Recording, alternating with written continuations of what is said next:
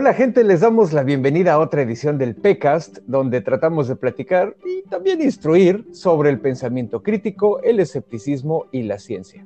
En este espacio vamos a tratar de tocar temas tendencia y enfocarlos desde la perspectiva del pensamiento crítico.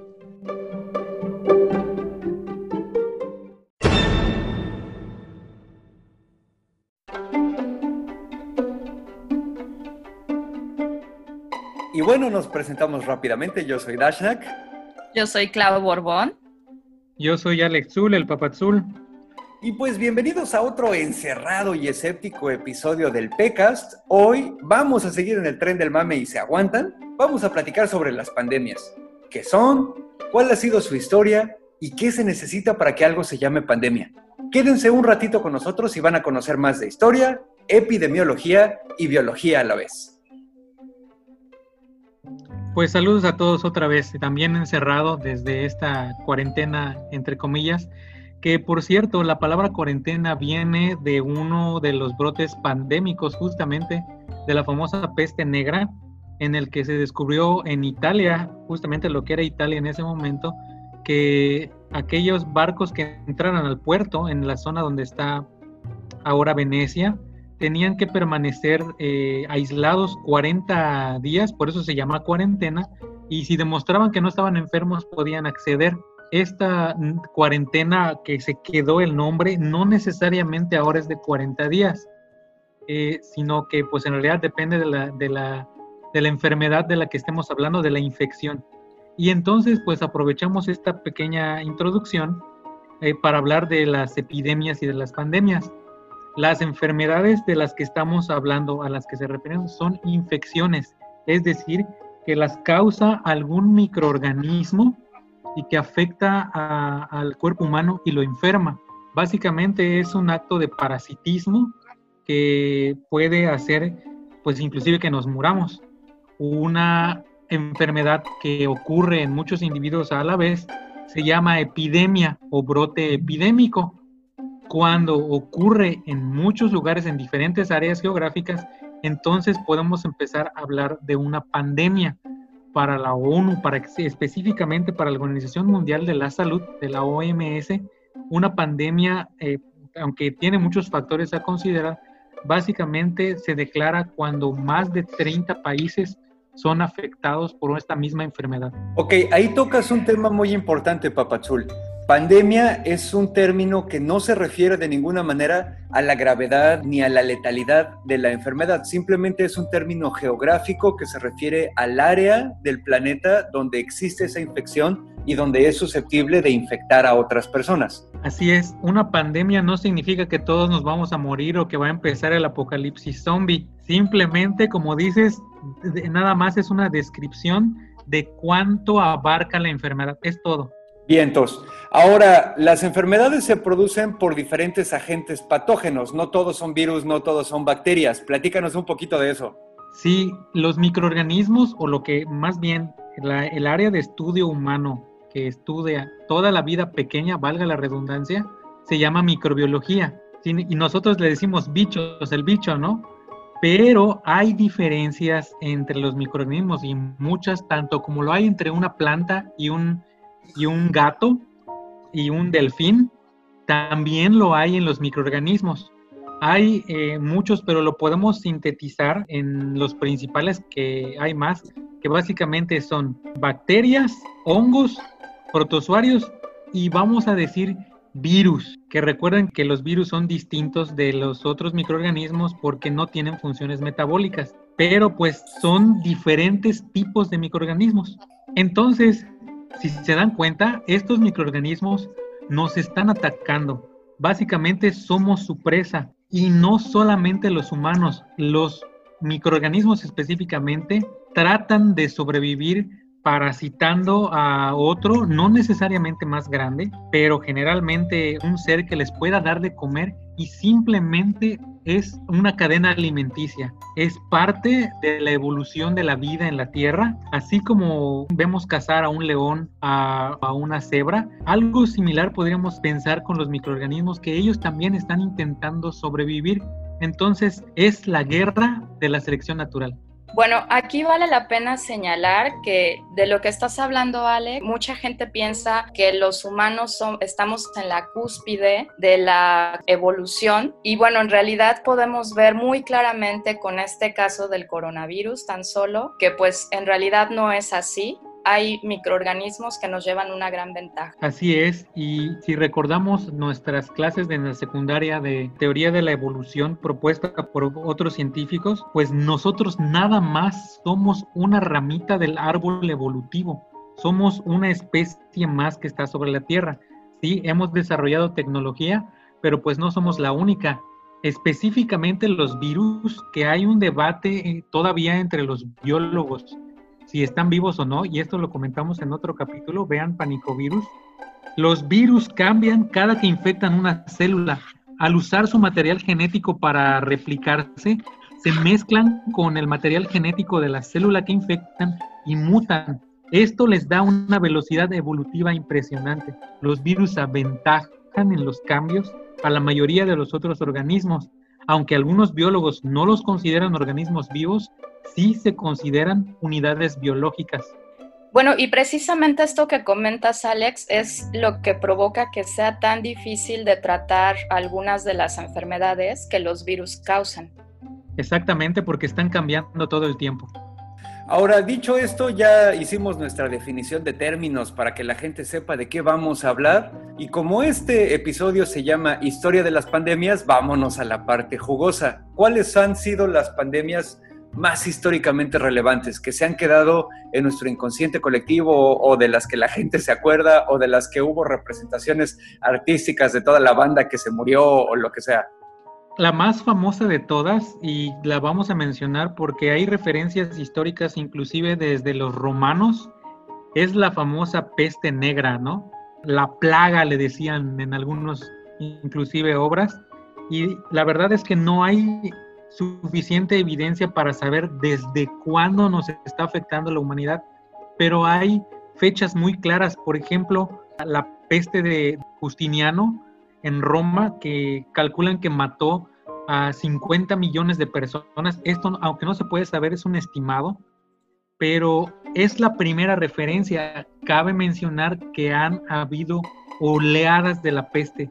No es una sola vez, inclusive fue recurrente en el mundo y la que más se recuerda fue la segunda, fue justamente en Europa, en la Edad Media, específicamente en 1347, y se estima que mató en ese entonces a un tercio de la población mundial.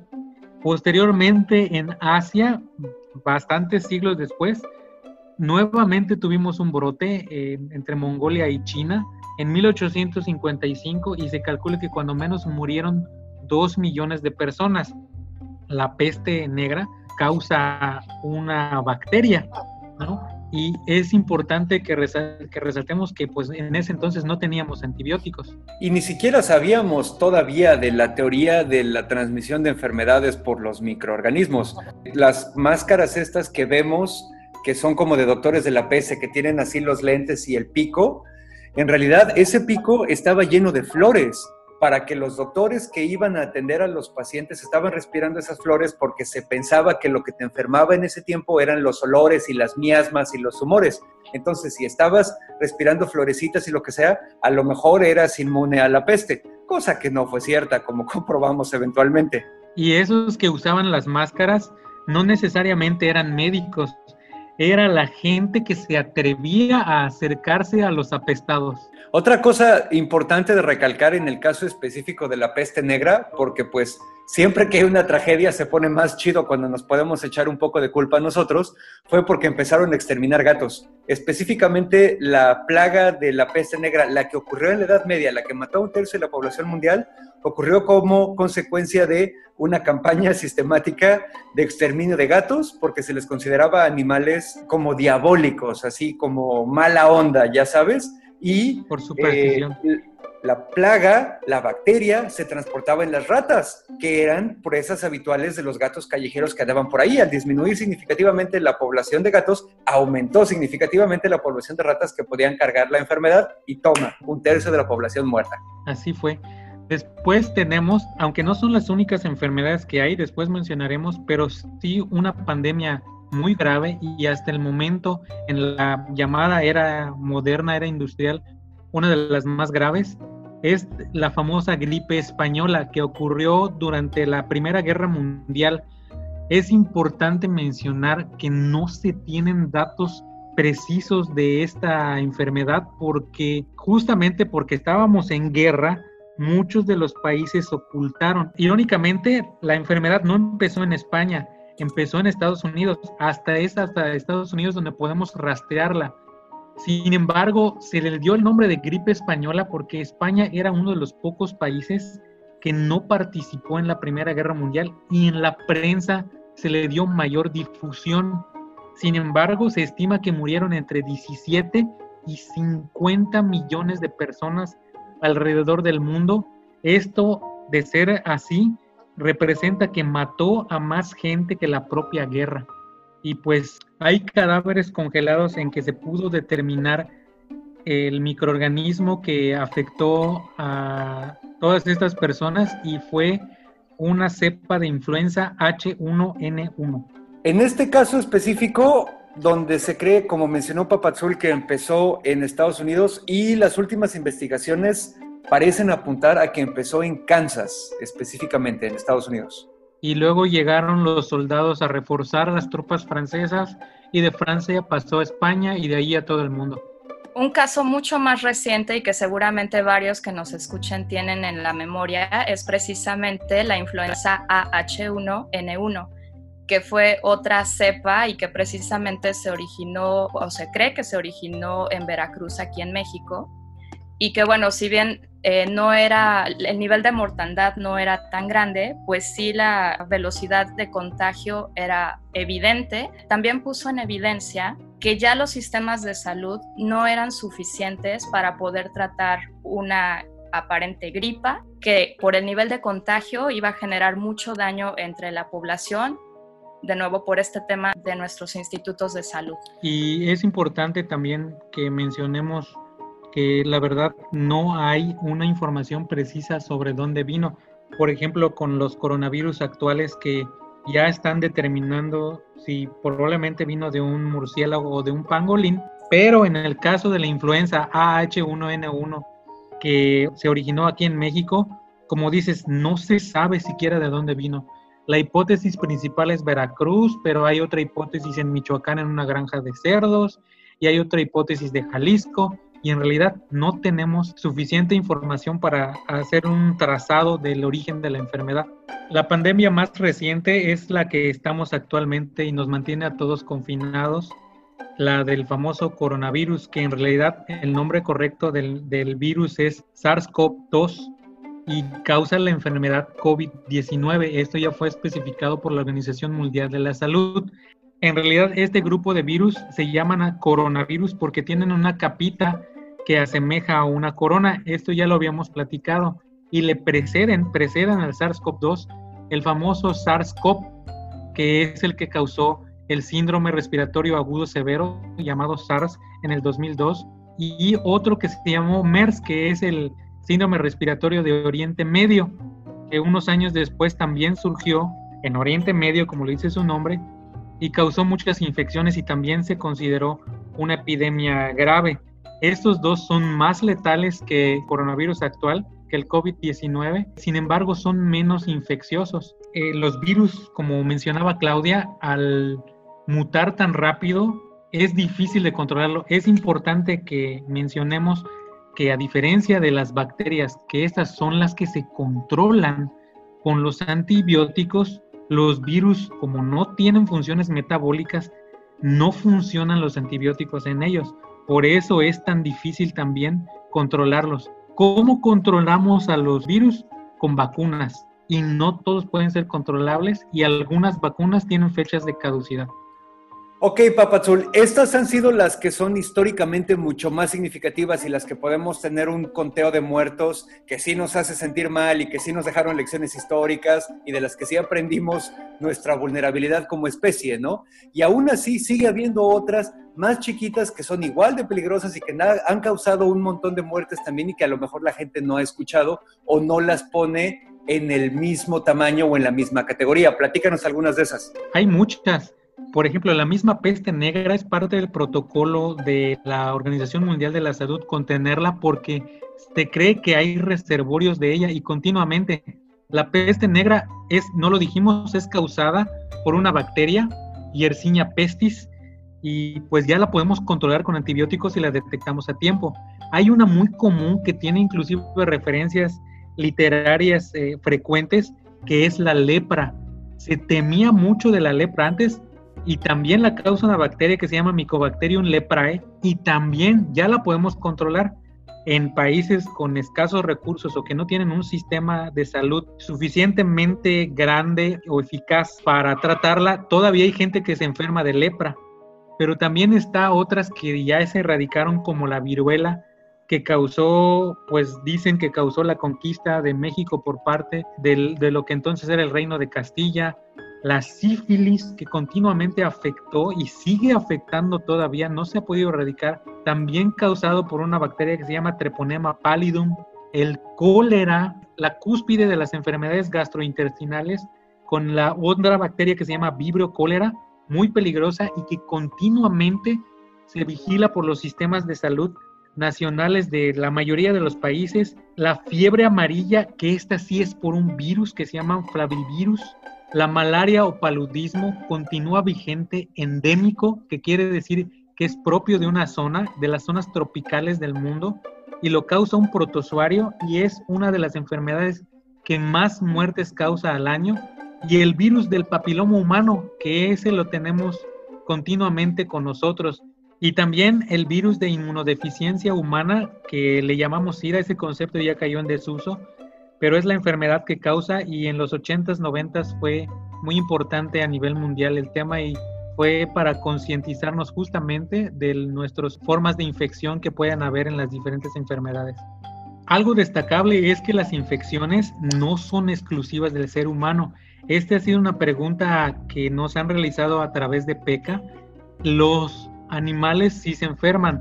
Quienes tienen gatos y perritos saben que ellos también pueden adquirir infecciones pero también cualquier otro animal, inclusive los insectos, tienen infecciones fúngicas y virales, las plantas también se enferman y es recurrente. Las enfermedades, específicamente las infecciones, no son exclusivas. Nuevamente es una guerra por sobrevivir de los microorganismos con otros y es una competencia evolutiva constante. Ahora, en el caso de las enfermedades de los seres humanos también, como de repente encontramos nuevos virus, este virus, por ejemplo, el COVID-19 es un virus nuevo con el que no nos habíamos enfrentado antes, la gente de repente se pregunta de dónde están saliendo y de ahí es de donde vienen también algunas teorías falsas de conspiración de que alguien lo hizo en un laboratorio o lo que sea, cuando en realidad se les olvida que es una consecuencia natural de la invasión del ser humano en territorios naturales de otros animales. Somos tantas personas, nos expandimos tanto y ocupamos tanto territorio que en las orillitas del territorio de los humanos estamos en constante contacto con animales que tienen enfermedades, que tienen virus, que tienen bacterias, que tienen hongos con los que nunca antes nos habíamos enfrentado. Y el caso clarísimo es en China. En China lo que pasó fue que todos sus animales salvajes, los que viven en el bosque, en la selva, en la montaña, en el mar, lo que sea, estaban, porque ya lo acaba de cambiar, pero estaban categorizados como recursos naturales. Eso significaba que cualquier ciudadano chino podía irse al bosque a explotarlos, a comerse un pangolín, a comerse un murciélago, a comerse una serpiente, lo que fuera. Y esto, aparte, aunado a que en China existe una tradición muy parecida a los tianguis mexicanos, donde tienen ahí los cadáveres de los animales y los están cortando y se mezclan unos con otros y te los despachan en el momento, es el caldo de cultivo perfecto para que infecciones y agentes infecciosos que no conocíamos salten de sus hogares normales adentro de otros animales a la población humana. Así es, y mucho de las consecuencias es que no tenemos las medidas higiénicas y desconocemos cómo proceder con estas enfermedades. Destaquemos que Alexander Fleming recibió el Nobel en 1928 por el descubrimiento de la penicilina. Esto ocurrió 20 años antes, es decir, tenemos menos de 150 años usando antibióticos y entendiendo la importancia de la higiene humana. Bien, y pues justo hablando de los antibióticos, bueno, es a partir del mediados del siglo pasado que podemos agradecer esta fabulosa invención que nos ha permitido ya no tener que cortarnos una pierna, ya no tener que cortarnos un brazo cuando algo sucede, ya no morir por una infección en una muela. Y bueno, pues nos ha ayudado muchísimo en, en todo este trayecto de tener una vida más longeva, con mejor calidad de vida. Pero bueno, también, como ya mencionaban anteriormente, tanto Alex como Dashnak, el hecho de que las infecciones no sean exclusivas de los humanos nos ha llevado a tener un uso excesivo de antibióticos y fungicidas. Por ejemplo, el tener que tratar al ganado, las cosechas con exceso de antibióticos y fungicidas nos ha llevado a que la adaptación que tienen las bacterias, los hongos y los virus sea cada vez más rápido y nos estamos complicando a nosotros mismos la existencia. También, por ejemplo, algo bien importante y que esperamos que la información que estamos dando sea útil es cuando vayas al médico, por favor, pregunta más acerca de cuáles son los orígenes de la enfermedad que tienes. No exijas que el médico te dé antibióticos si él no lo considera necesario, porque precisamente estas prácticas también nos están llevando a tener una resistencia mayor, especialmente en bacterias, que a la larga podría traernos otras repercusiones. Otro punto bien importante es que las farmacéuticas no están teniendo incentivos para poder realizar mayor investigación y desarrollo en la búsqueda de nuevos antibióticos. Actualmente ya llevamos varias generaciones de antibiótico que tratan distintos tipos de enfermedades, distintos tipos de bacterias. En la medida en que avanzamos con esto, algunos epidemiólogos creen que podemos volver a entrar en una nueva época en la que los antibióticos ya no sean útiles para tratar todos estos padecimientos por bacterias. Hay muchas empresas, lo que se conoce como startups, ¿no? Empresas nuevas que están surgiendo con sus ideas y con su capital recién adquirido, que están buscando nuevas maneras de tratar infecciones bacterianas, porque los mecanismos que utilizábamos antes con los antibióticos ya no funcionan. Están tratando de usar nanotecnología, están tratando de usar un montón de cosas nuevas para tratar de seguir eliminando las bacterias que antes una simple pastilla mataba. Aquí es importante pensar en términos de generaciones, no de años tenemos muy pocos años relativamente utilizando los antibióticos, pero como las bacterias se reproducen súper rápido, imagínense la cantidad de generaciones que hay desde que empezamos a usar los antibióticos hasta la edad moderna, la cantidad de mutaciones beneficiosas y de adaptación que puede haber en el genoma de estas bacterias las hace enemigos súper peligrosos que ya nos están ganando la batalla. Ya hay personas que tienen el sistema inmune comprometido, que se enferman de alguna de estas superbacterias y no la cuentan porque los antibióticos que tenemos ya no los curan. Se les llaman de manera sensacionalista superbacterias. Simplemente son bacterias que ya evolucionaron a un punto de que son inmunes a ese tipo de antibióticos. Y es muy interesante porque regresamos a lo que comentamos al inicio. Esto es una guerra evolutiva, adaptación tras adaptación. Por eso es importante que sepas más acerca de estos temas, porque en algún momento tú puedes provocar un buen impacto en que haya mejores legislaciones y mayores incentivos para que los científicos y las empresas que puedan desarrollar nuevos medicamentos, nuevos antibióticos, se puedan alinear con lo que viene en el futuro y podamos prevenir este tipo de situaciones que estamos viviendo. Y tengas un uso responsable de los antibióticos, algo que mencionabas, porque además de lo que estamos comentando sobre la consulta con el médico, una cuestión que tenemos que aprender y que lo estamos haciendo con la pandemia actual es la cultura de higiene lamentablemente no tenemos una cultura de higiene. Eso de lavarse las manos con frecuencia, sacudir nuestros zapatos, poner nuestra ropa sucia en cierto lugar, limpiar las superficies, cuidar la comida, la refrigeración de la comida, la temperatura de cocción, todos esos detalles los estamos aprendiendo ahora casi casi obligatorios, pero en realidad se ya se descubrieron desde hace años y son pocos quienes lo aplican. Es algo que debería ser constantemente parte de nuestras vidas. Y dicho todo esto, esperamos que esta información que les dimos, estas estadísticas de datos históricos, de gente que ha fallecido, de todas las personas que han perdido su vida en esta guerra contra las enfermedades, se lleven un poquito de más conciencia, se estén lavando las manos todo el tiempo, no solo ahorita que estamos confinados a nuestras casas, se dejen de tocar la cara, dejemos de estar exigiendo antibióticos, dejemos de estarnos automedicando y todo esto para poder estar mejor parados, para que la especie humana esté mejor parada en esta guerra que tenemos contra todos estos patógenos. Al final, nada de esto es para que se asusten. Más bien es para que vean lo lejos que hemos llegado gracias a la ciencia y al desarrollo de la medicina, que son productos de la colaboración humana. Las pandemias pasadas, dolorosas y destructivas, han servido para darnos una conciencia del nivel de preparación y disciplina que debemos tener en la actualidad, porque ahora somos muchos más y vivimos mucho más conectados. ¿Y saben qué? Sí lo estamos haciendo. La alerta mundial actual, incluyendo el paro económico, ocurrió porque comprendemos muchísimo mejor el proceso de infección y cómo controlarlo.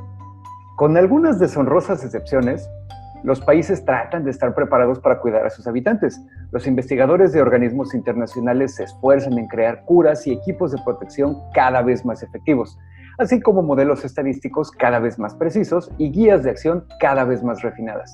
Todo esto es para que podamos tener una vida más plena, más libre de enfermedades incapacitantes o mortales y seamos libres para buscar la felicidad con menos trabas. Así que si se sienten apachurrados, piensen hasta dónde hemos llegado y lo lejos que vamos a llegar todavía. Y por favor, si pueden, quédense en casa.